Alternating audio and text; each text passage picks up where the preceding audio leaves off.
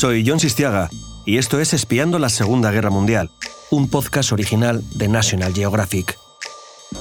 También podéis disfrutar de contenido extra en el canal de National Geographic y en Disney Plus.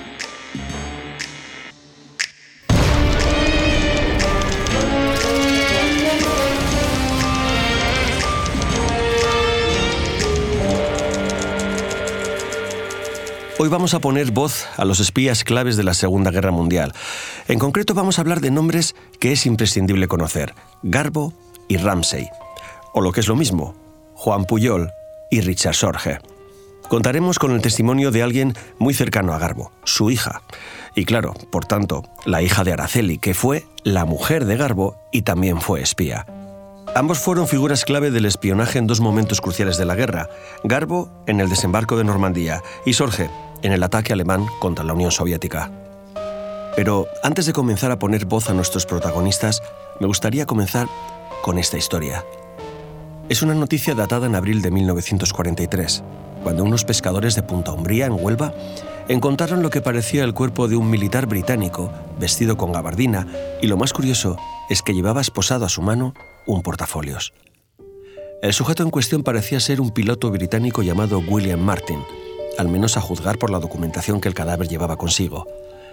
Sin embargo, lo cierto es que todo era un montaje de los servicios secretos británicos, que habían creado toda una historia falsa en torno a esa figura, incluidas cartas personales con su supuesta novia y documentos confidenciales sobre la próxima operación de los aliados. Los británicos jugaban con la seguridad de que la afinidad entre el régimen de Franco y la Alemania nazi haría que las autoridades españolas compartieran el contenido del portafolios con los alemanes, como de hecho ocurrió.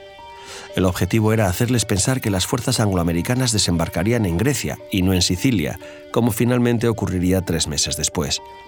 La operación de contrainteligencia fue un éxito total, porque lejos de concentrar sus esfuerzos en la isla, Hitler ordenaría dividir el grueso de sus fuerzas entre Cerdeña y Grecia.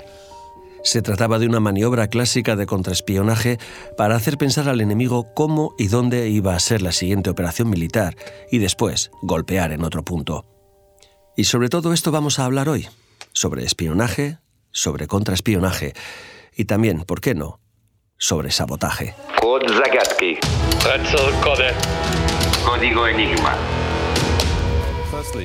En primer lugar, me fascina personalmente la personalidad del hombre que puede pasar nueve años de su vida mintiendo a todos los que le rodean.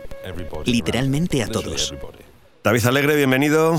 Hola, muy buenas, John. Sara Ruballo, ¿qué tal? Hola, muy buenas. Bueno, ¿a quién le apetece espiar, eh, bus- buscar en este mensaje? Eh, yo mismo, John. Eh, mira, estamos escuchando la voz de Owen Matthews eh, en su famosa biografía sobre Richard Sorge, que es eh, verdaderamente apasionante, ¿no? Y que nos muestra eh, la vida de ese espía que hizo ganar la guerra a Stalin. De hecho, es muy importante espiar en su vida y en su infancia para entender cómo se desarrolla su carrera posterior, ¿no? Y bueno, él nace eh, justamente de una madre rusa y de su padre, que era un ingeniero de minas alemán. Ya cuando llega a los 20 años, eh, estalla la Primera Guerra Mundial y es uno de los centenares de miles de jóvenes alemanes que marchan como voluntarios a combatir, ¿no? Pero claro, como tantos otros, quedó marcado por la terrible carnicería, ¿no? que fue la guerra, una carnicería inútil eh, que muchos percibieron como tal, y por la situación de miseria que dejó tras de sí el conflicto. Eso le llevó a radicalizarse políticamente ¿no? y a militar en el Partido Comunista Alemán ya desde principios de los años 20, combinando el trabajo, curiosamente, en, la mina, ¿no? en las minas del Ruhr, con sus estudios de doctorado en ciencias políticas. En definitiva, era un tipo con una cultura vastísima, con multitud de inquietudes y muy deseoso de tomar parte en los acontecimientos de su tiempo. Tenía una personalidad muy fuerte, además, ¿no? Era muy amante de las, de las emociones intensas, ¿no? Y, bueno, eso hizo un cóctel eh, muy particular que, que lo hizo convertirse en esa figura estereotípica, ¿no? Que a veces tenemos del espía. Bueno, a ver, Sorge era carne de espía, es decir, trabajaba en las minas, es decir, te- tenía la ideología, digamos, del proletariado que en ese momento no estaba, estaba en auge. Eh, había estudiado ciencias políticas, con lo cual su formación universitaria también era bastante vasta.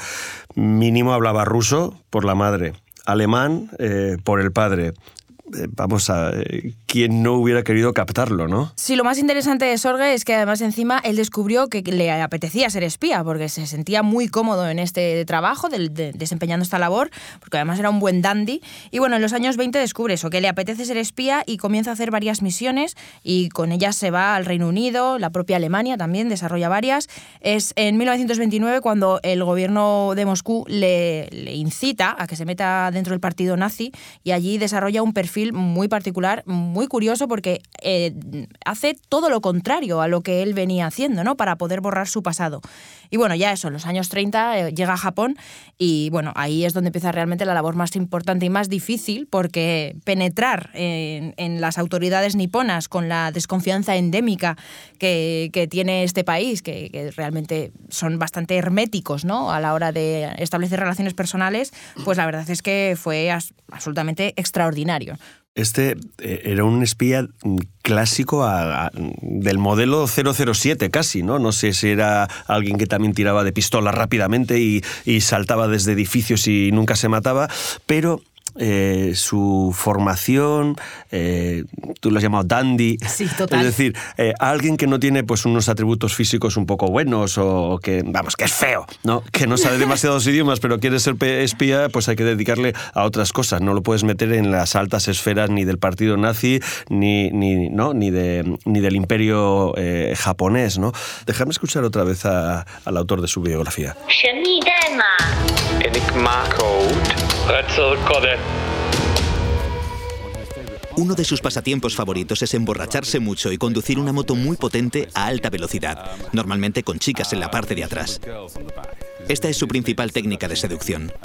Tiene una moto muy potente, una Zoom Dome Flat Twin de 500 centímetros cúbicos que pesa 180 kilos. Es un verdadero monstruo.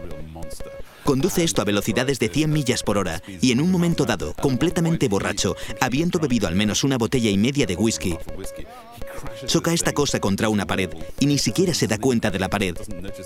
Y conduce contra ella y la pared gana y se rompe la mandíbula.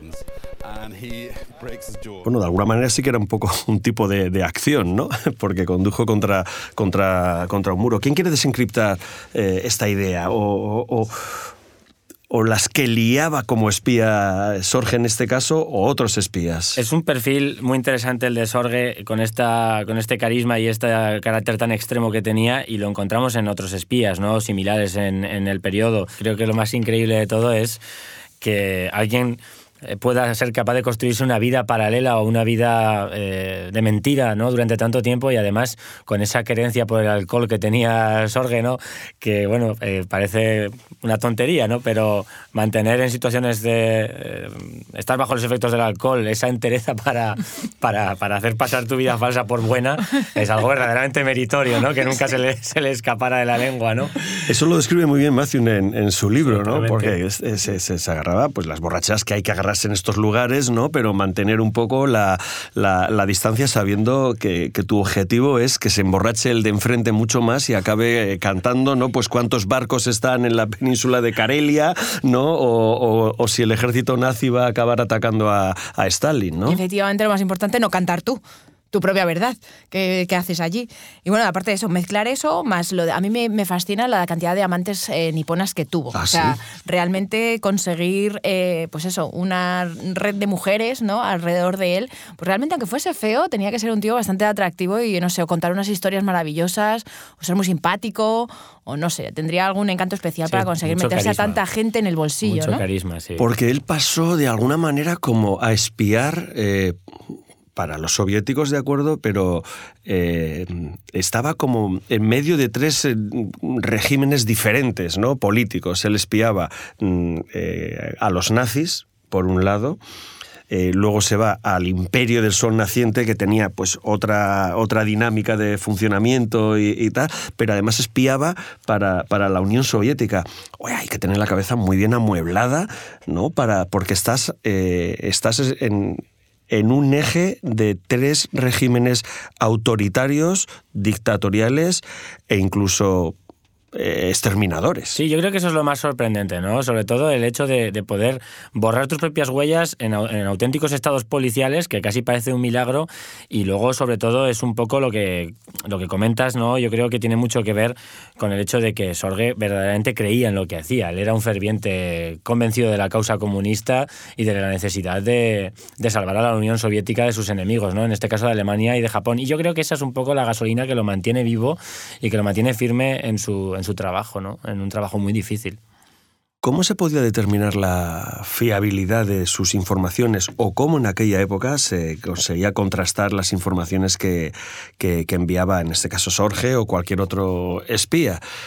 Porque había que valorar de alguna forma la fiabilidad de sus fuentes, ¿no? Hay auténticos equipos eh, muy extensos de gente trabajando eh, en los servicios secretos de cada país, recogiendo esa información, filtrándola y comprobando su fiabilidad a posteriori, ¿no? Lo que pasa es que, claro, muchas veces el problema ya no es tanto la calidad de la información, sino que esa información sea tenida por buena por quien tiene que aplicar políticas a partir de ella, que muchas veces los espías se encontraban con que sus informaciones no eran tenidas en cuenta.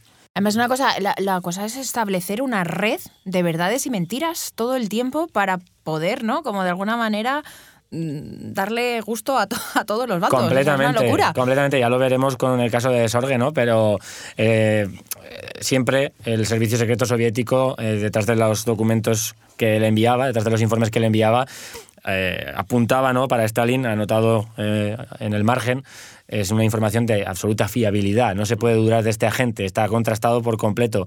Y aun con todo, Stalin no fue capaz de creerlo en muchas cuestiones básicas. Y lo más cerca que he estado de, de, espías eh, sobre el terreno ha sido en, Irak, durante la guerra de Irak, y vi dos formas muy diferentes de, de actuar.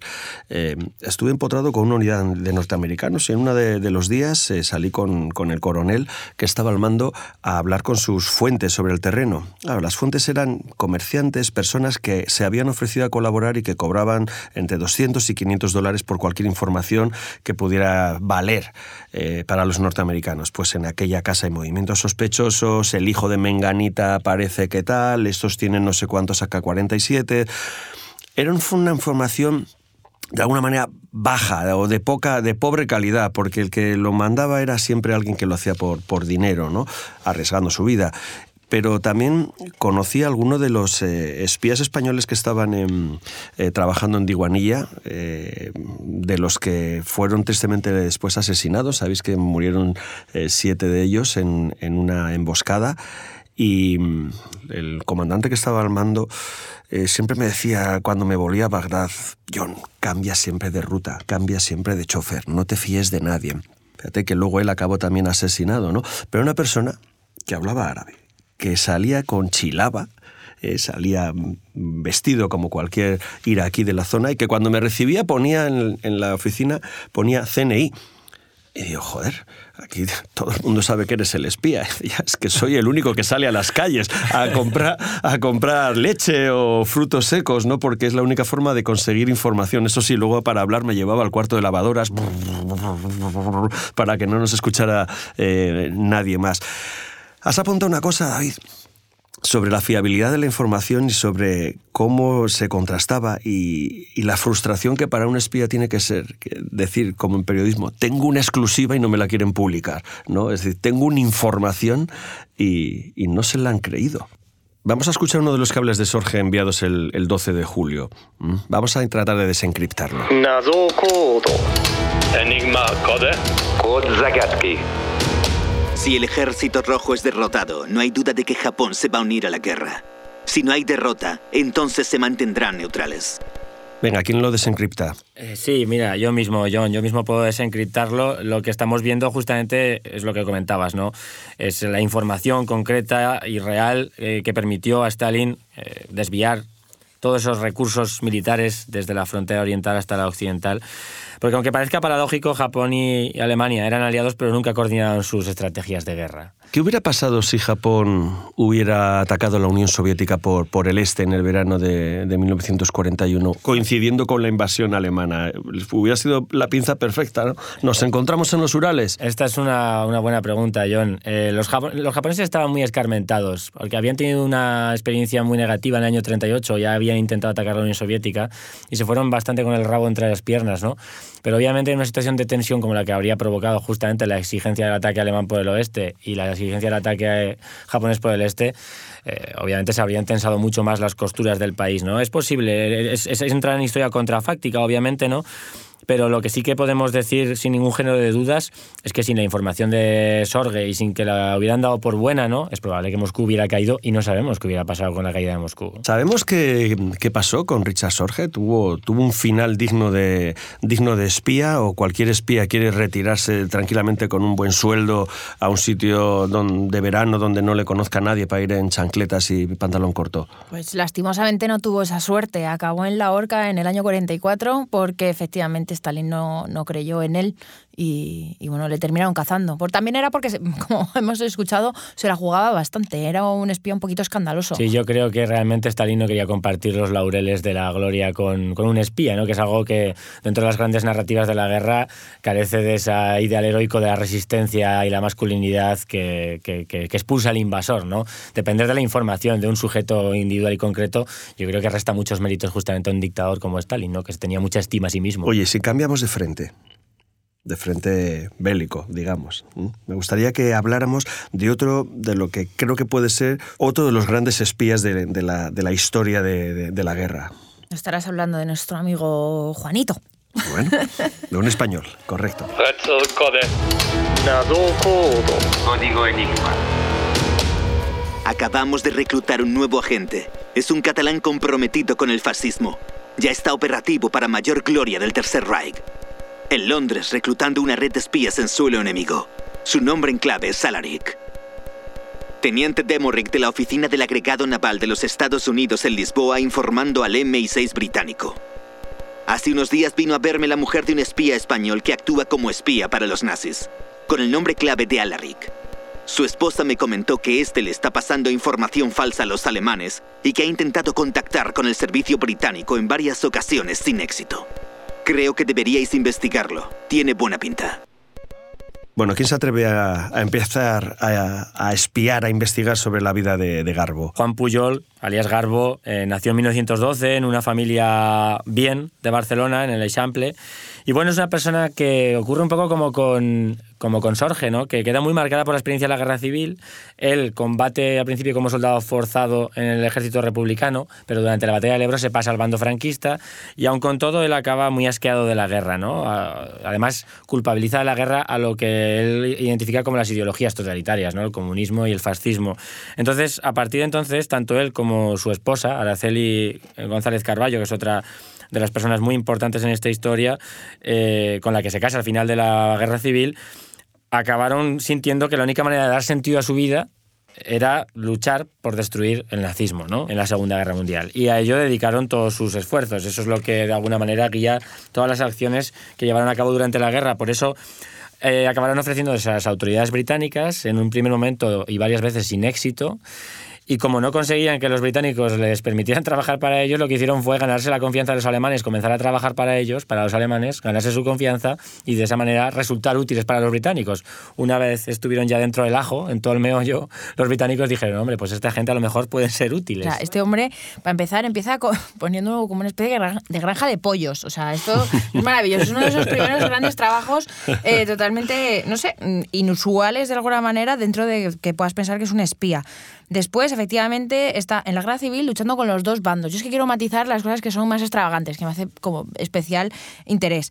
Y dentro de los dos bandos, realmente por lo visto se pasa mucho tiempo escondido en los matojos. O sea, realmente no quiere coger un fusil y, y, de hecho incluso se hace telegrafista para precisamente no tener que coger un fusil y no tener que disparar a nadie. Era realmente muy antibelicista, ¿no? Realmente odiaba la guerra y los conflictos armados y, y las muertes y esto es un poco lo que le lleva a empezar a crear ¿no? esta, esta necesidad de montarse un mundo paralelo, por decirlo de alguna manera, con una red de espías de inventados de 27 personalidades distintas, con sus vidas, sus gastos, sus cosas, para hacérselo creer a los, a los alemanes. Y los alemanes de esta manera se tragan el anzuelo, como se suele decir, con caña y todo. Totalmente. un, vamos, un espía autodidacta, ¿no? Total. Eh, de alguna manera, ¿no? Pero fíjate, ¿cómo, ¿cómo fueron generando esa idea? O sea, eh, ¿en qué momento eh, en el seno de esa pareja, de ese matrimonio, surge la idea de que están de acuerdo en que los totalitarismos van a llevar a Europa al desastre y qué pueden aportar ellos, ¿no? Y empiezan a crearse esas tapaderas que serían lo que cualquier servicio secreto les hubiera ofrecido, ¿no? Una segunda vida, eh, una esposa, un trabajo, un colegio, es decir, algo em, que, que hubiera ayudado a crear esa identidad, ¿no? Y sobre todo jugársela a muerte sin tener respaldo de ningún gobierno, ir solos eh, y sin nadie más. La tumba abierta, sí. La tumba abierta, efectivamente, a, a, convencer a los alemanes de, de, de, la gran mentira que se habían pues, inventado, ¿no? Dejarme daros una alegría porque en este podcast eh, de Espiando a la Segunda Guerra Mundial tenemos una entrevista en exclusiva con la hija de, de Juan y de Araceli. Vamos a escucharla. Código Enigma. Lo que no quería era pegar tiros, no, quería, no quería. Y entonces, pues bueno, pensó que la mejor manera de ayudar contra el nazismo era a través del, espionaje o el contraespionaje. Y, y, se le ocurrió porque quería colaborar, porque necesidad no tenía. De hecho, tenía los billetes ya comprados para irse a Brasil.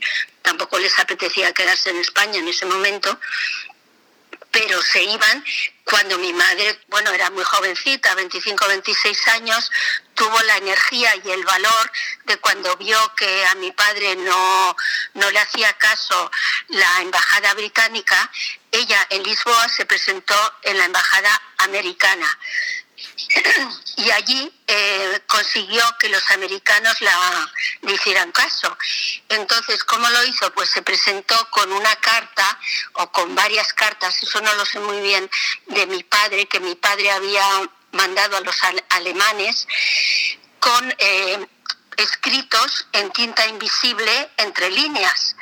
Y eso ya llamó la atención de los, de los americanos que se pusieron en contacto con los británicos y los británicos, por otro lado, estaban buscando a mi padre porque sabían de un agente libre que estaba trabajando, creían desde Inglaterra, pero no sabían quién era ni dónde estaba. Si no llega a ser por esto, realmente a lo mejor Garbo no hubiera existido. ¿Cómo os quedáis con Araceli? Es muy interesante cómo eh, Garbo me ha encantado cuando dice va por libre. Era un espía que va por libre y, y, le están buscando, pero a su vez él se ha presentado varias veces, decir, oye, que me hagáis caso y, y, y no le creen y no, no, le hacen caso. Oye, qué gran dilema, ¿no? Este de un espía, de, estar, de, de, de querer ser escuchado y no. o sea, es un poco loco toda, toda esta bueno, situación. Bueno, la frustración que debió tener Ramsey, ¿no? Cuando pasaba información tan potente que Exacto. venía desde, desde Tokio eh, y que afectaba a, a, lo que iba a pasar en la frontera entre Polonia, ¿no? En ese momento ya, eh, o la Alemania, mejor dicho ya. No tenía y, una mujer, y... no tenía una mujer detrás que dijese, oye, estoy harta de que no te crean y que te tienen que dar este trabajo, ¿eh? Pero Araceli, 25 años, ¿eh? Presentarse sí, sí, en una sí. embajada y decir, a ver... Eh, mm... Claro, es un objetivo común y, no sé, no estaban cumpliendo, no estaban consiguiendo. Entonces ella, harta, dijo, voy a hacer algo. ¿Cómo, cómo trabajaban ellos? ¿Sabemos cuál era su, eh, su, su, forma de funcionar? ¿Cómo, cómo se distribuían, digamos, eh, contrastar las informaciones, etcétera? Bueno, yo creo que lo más interesante de, de, la historia de ambos es justamente que tuvieran la capacidad con su trabajo de engañar a, las, eh, a los alemanes, ¿no? que es lo que pone de manifiesto hasta qué punto eh, este mundo del espionaje se mueve en la precariedad absoluta, en la necesidad de confiar. Porque toda esta realidad de agentes dobles y demás que estábamos comentando justamente, eh, claro, nos da cuenta un poco del caos que es este mundillo, ¿no? Entonces, eh, ellos empezaron en Lisboa trabajando eh, un poco viendo cuántos buques salían, entraban, ¿no? Y desde allí fueron trasladados directamente por el Servicio de Inteligencia Británico a las, islas y fue cuando empezaron a desplegar su labor más importante, ¿no? A pesar de lo que dice María, de, que su padre lo que no quería era pegar tiros, él eh, fue el protagonista de toda una operación de desinformación, ¿no? La Fortitude, que, que, que, bueno, provocó de alguna manera el final de la Segunda Guerra Mundial, pero también produjo mucho tiro, ¿no? Sí, pero en realidad, fíjate tú que una de las cosas que más alegró siempre a Garbo y que él confiesa eh, en algunos de los testimonios que se tomaron de él, es que justamente al, al, despistar la atención, que esto, en esto se basó la operación, la operación Fortitude, ¿no? Que, que, la llevó a cabo un equipo multinacional de espías, del cual tomaba parte él, pero en el cual había también un espía serbio, un espía... Popov. Popov, exacto. eh, un espía noruego, o espías noruegos, en fin. Había gente de diferentes entornos.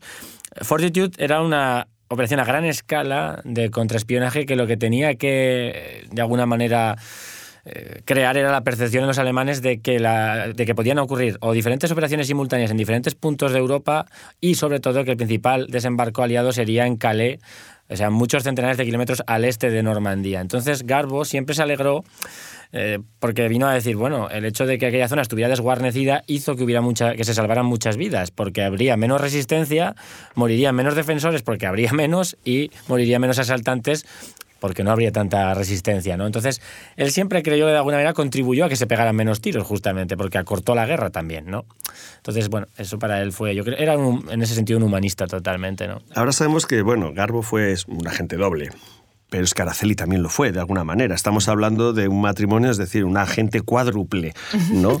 Eh, de, alguna manera. Em, me deja con cierta desazón que, que, se haya ocultado siempre la, la, historia de, de, Araceli con lo importante que es, ¿no? Y que la haya ocultado incluso también él. Eh, ¿Podría querer protegerla? O, podría querer monopolizar, digamos, la gloria, ¿no? Puede ser las dos. Aprovechando que el Pisuerga pasa por Valladolid. Vamos a escuchar a la hija, a ver qué dice. Enigma. Código Enigma.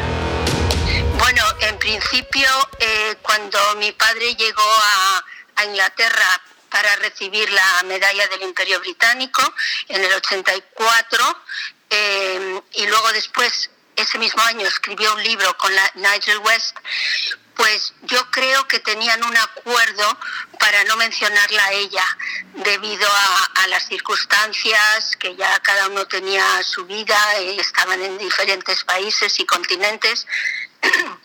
y entonces, claro, al no mencionarla él, pues ya de ahí hubo como, como una ocultación, ¿no? Sin, sin nadie, sin nadie proponérselo de alguna manera. Incluso cuando em, mi padre tuvo ese reconocimiento, nosotros los hijos le preguntamos a ella y ella no quiso contarnos nada. Ella, como tantas espías, pues tuvo que callar. Es que es, es consustancial con, con su trabajo. Mi madre cayó, cayó antes, durante y después. Oye, ¿qué fue de sus vidas? ¿Cómo, cómo, cómo acabaron? Bueno, pues eh, Garbo sí que acabó, como bien habíamos comentado, ¿no? ¿Cómo acabó en espía? Pues bueno, retirado en una playa, ahí se fue a Caracas, a Venezuela, y allí se, bueno, se divorció de, Araceli. Araceli se vino para España, donde se volvió a casar y tuvo más hijos. Y, luego eh, Garbo, por otro lado, se quedó eso, se quedó en Venezuela y, se, y tuvo otra esposa y más hijos. Eh, que por cierto montó un, hotelito, un restaurante, no sé, era, es que era un emprendedor nato, a mí me, tiene, me tiene loca. Y, y, nada, falleció allí de un derrame cerebral eh, cinco años más tarde de recibir su premio. Dejadme que os cambie de tema y de territorio otra vez para ir finalizando. Mirad, la noche del 27 al 28 de febrero de 1943, la planta de agua pesada de Bemork, al sur de Noruega, saltó por los aires. Y con ella también lo hicieron todas las reservas almacenadas de esa materia prima básica para el programa nuclear alemán. La explosión, pues fue fruto de un sabotaje planeado por los servicios secretos británicos y ejecutado por unos comandos noruegos infiltrados en el país. Diez días antes habían sido lanzados en paracaídas y con sus habilidades como esquiadores les permitió huir sin apenas ninguna baja.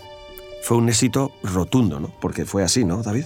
Sí, efectivamente, acabaron con todas las reservas de esta materia prima estratégica y además, eh, lo que comentabas, ¿no? Eh, no tuvieron ni una sola baja, consiguieron huir a través de la frontera con Suecia. Y bueno, el valor tiene que ver justamente con el hecho de que otros planes de este tipo habían fracasado absolutamente antes, ¿no? La operación en ese sentido es absolutamente espectacular. Y, esta operación, David, consiguió paralizar el, programa nuclear eh, nazi, es decir, ¿estaban cerca de conseguir la bomba? En contra del morbo que supongo que la gente espera, ¿no? Eh, los alemanes estuvieron lejos de desarrollar ni, tan siquiera un, reactor nuclear, ¿no? que es un paso previo, digamos, un reactor de uso civil. para poder desarrollar un programa nuclear de armas atómicas. ¿no? Es verdad que habían sido los más avanzados en, este tipo de campo. Eh, tenían algunos de los mejores físicos eh, nucleares. ¿no? La primera fisión del átomo se llevó a cabo en Alemania. Werner Heisenberg, uno de los mejores físicos de la época, había sido premio Nobel poco antes de la guerra. Eh, pero en realidad fue un, programa estratégico que fue descartado o que fue infradotado de medios de los medios que habría necesitado para poder ser llevado a cabo por parte de los alemanes con éxito. ¿no? Entonces, eh, en realidad la operación fue un éxito, la operación contra la fábrica de agua pesada, eh, pero es difícil pensar que aun cuando hubiera funcionado a pleno rendimiento hubiera podido dar lugar a una bomba nuclear ¿no? de, uso. Eh, o sea, no, no, no estuvieron cerca en ningún momento en realidad. Mm, pues... David Sara, muchísimas gracias. Eh, podemos seguir hablando horas, así que los podcasts tienen que durar menos. Os invito a participar en el siguiente podcast, Despiando la Segunda Guerra Mundial. claro, vamos para allá. Recuerda que también puedes seguir disfrutando de más contenido sobre la Segunda Guerra Mundial en el canal National Geographic y en Disney Plus.